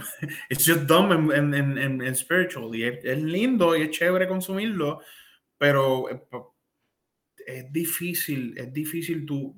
Y por esa misma razón yo, yo me emocioné cuando el episodio 8, cuando dijeron las Jedi el título y él quería descartar, deja todo morir, que eran los anuncios, los anuncios, ujú. antes que vi la película, deja todo morir.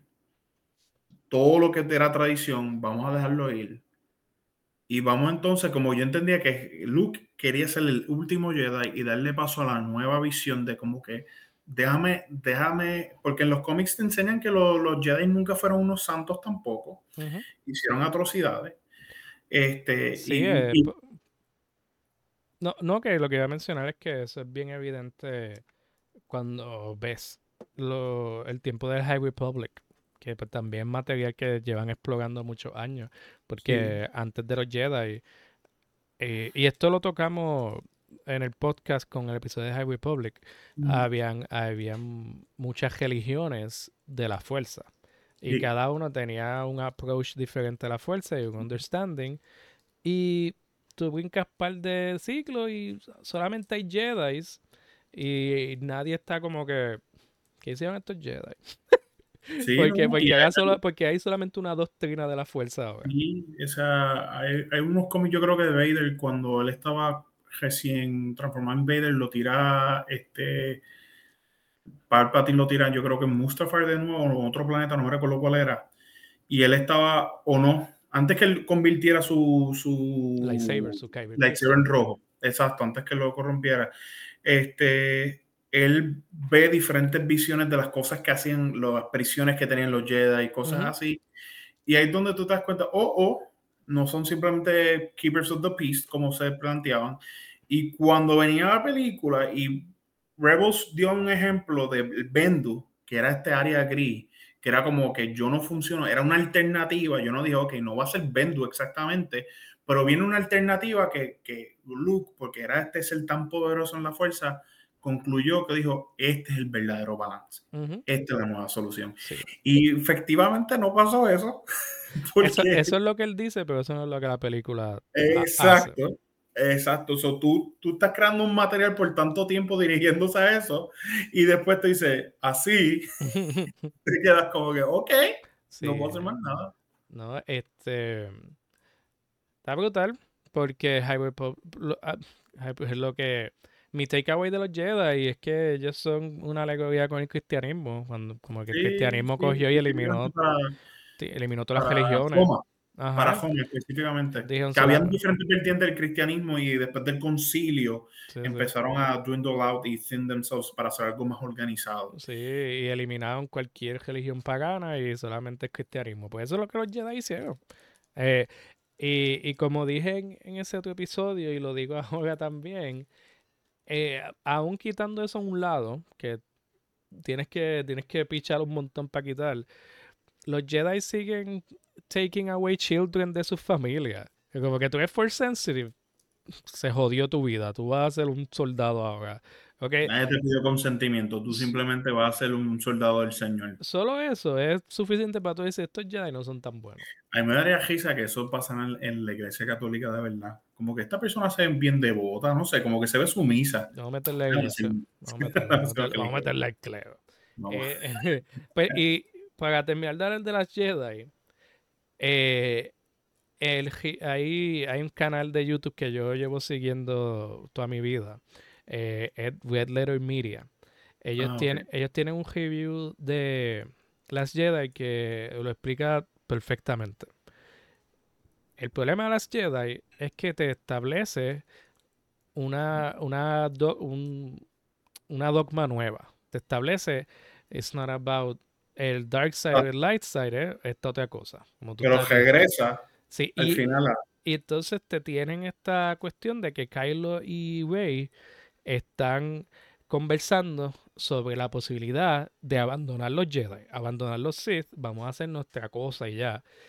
Y, y ellos le hacen un editaje que cuando Kylo le hace esa oferta y Rey lo mira y lo está pensando, acabar la película. Porque acabaste con Snoke, me establece, eh, ya tienes a Luke diciendo eh, la fuerza no es lo que nosotros creíamos que era, la fuerza es algo que está por todos lados y nosotros no tenemos control sobre ella. O sea, no es sobre light side o dark side. Ya estableciste eso, ya estableciste, hay una nueva forma de ver las cosas. Y ahora tienes a Kylo haciéndole la oferta a, a Rey de no irse ni por este lado ni por el otro, sino just make our own way para, lo que, para algo nuevo. Vamos a dejar el pasado morir, vamos a dejar los Jedi morir, it's just, puede ser algo completamente nuevo. Y, tú, y tú acabas la película ahí y no estás abandonando el mensaje que estableciste.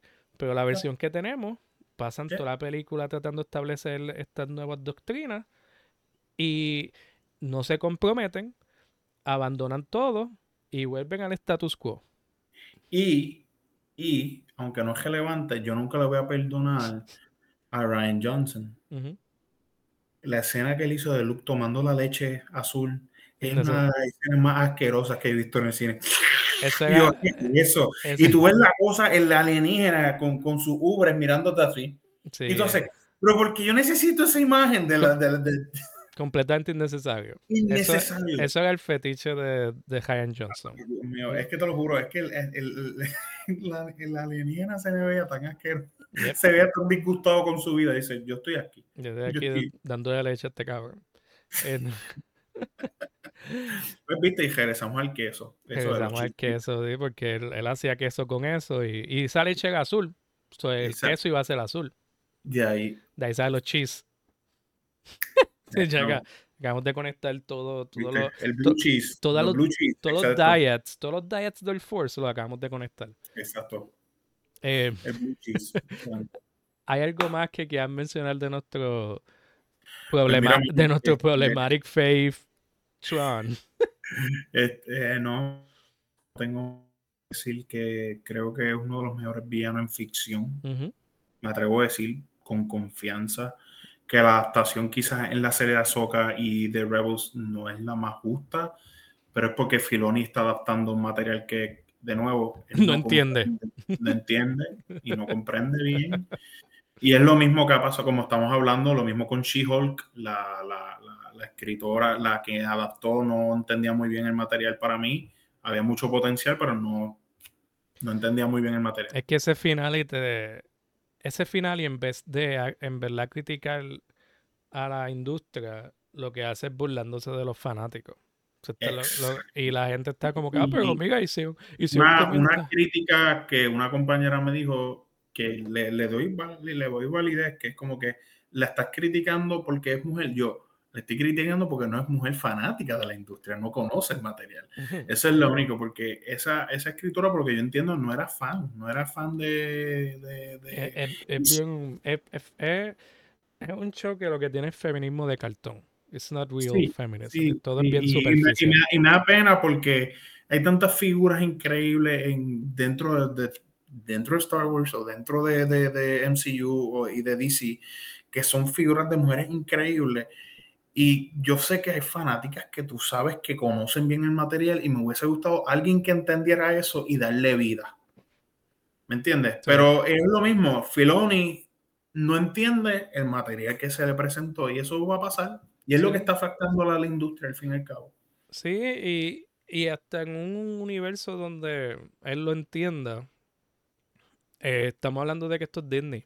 Disney, Sí, Disney, sí. Va, a, pre- Disney va a tener una preferencia por el, el, el eh, Palpatine 2.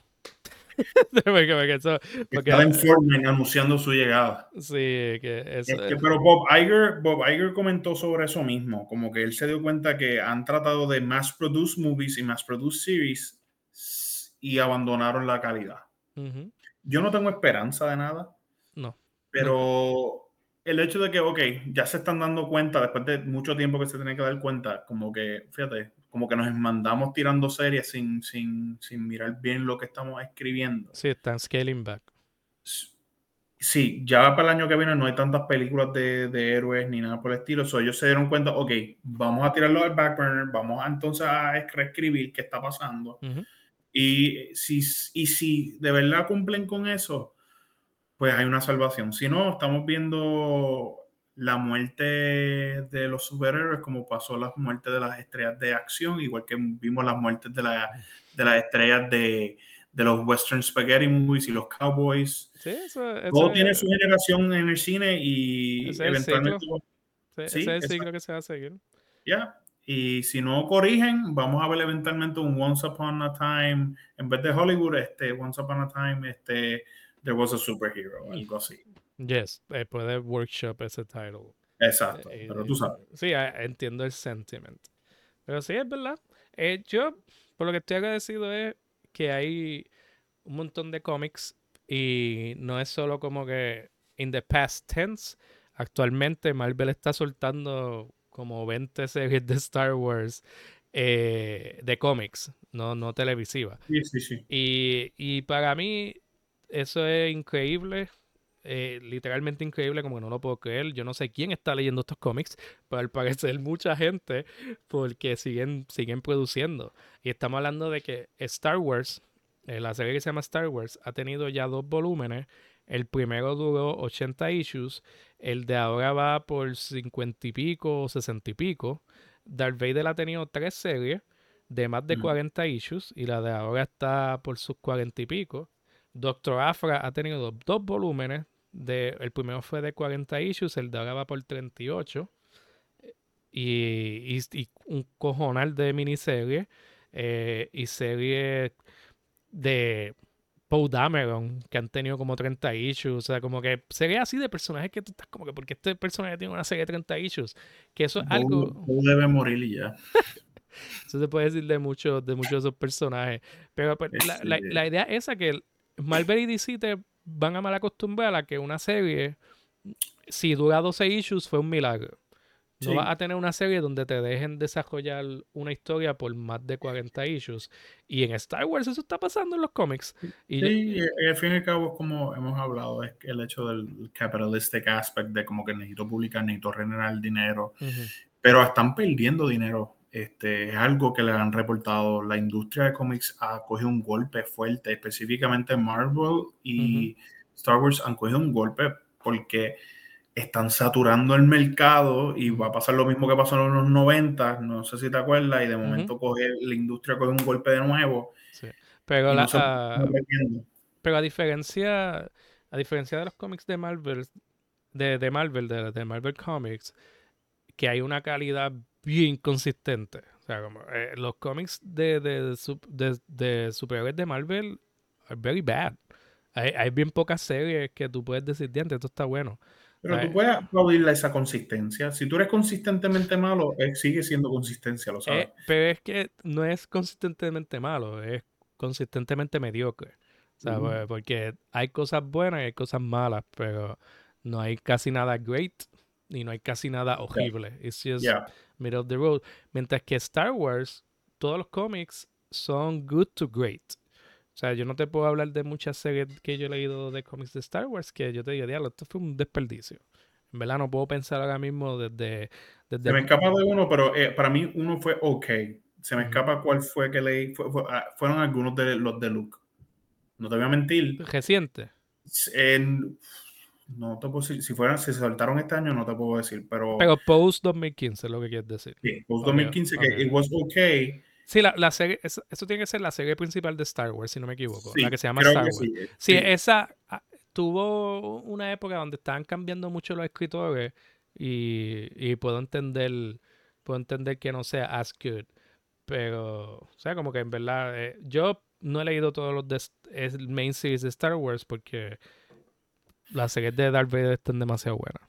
sí, no es la calidad, es la calidad, es la calidad. Este, pero nada, por mi parte, yo no tengo más nada que aportar así. Pues nada, vamos, vamos a cerrar entonces. Como ya hemos dicho, lean Tron, lean Tron donde lo puedan conseguir. Los libros son buenos. Los cómics antes de, de que Disney sea el Thanos Snap y bujara todo eso del canon, eh, son bien buenos. Y esta miniserie de seis issues que salió en el 2018 es great.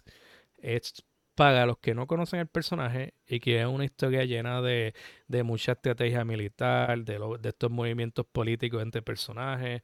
Es eh, tiene aquí una historia genial. Y va a apreciar un personaje bien complejo, bien profundo, que no hay muchos personajes como él. Y que te va a hacer a ti sentirte mal por irle a este personaje, porque el que este, que este personaje le vaya bien.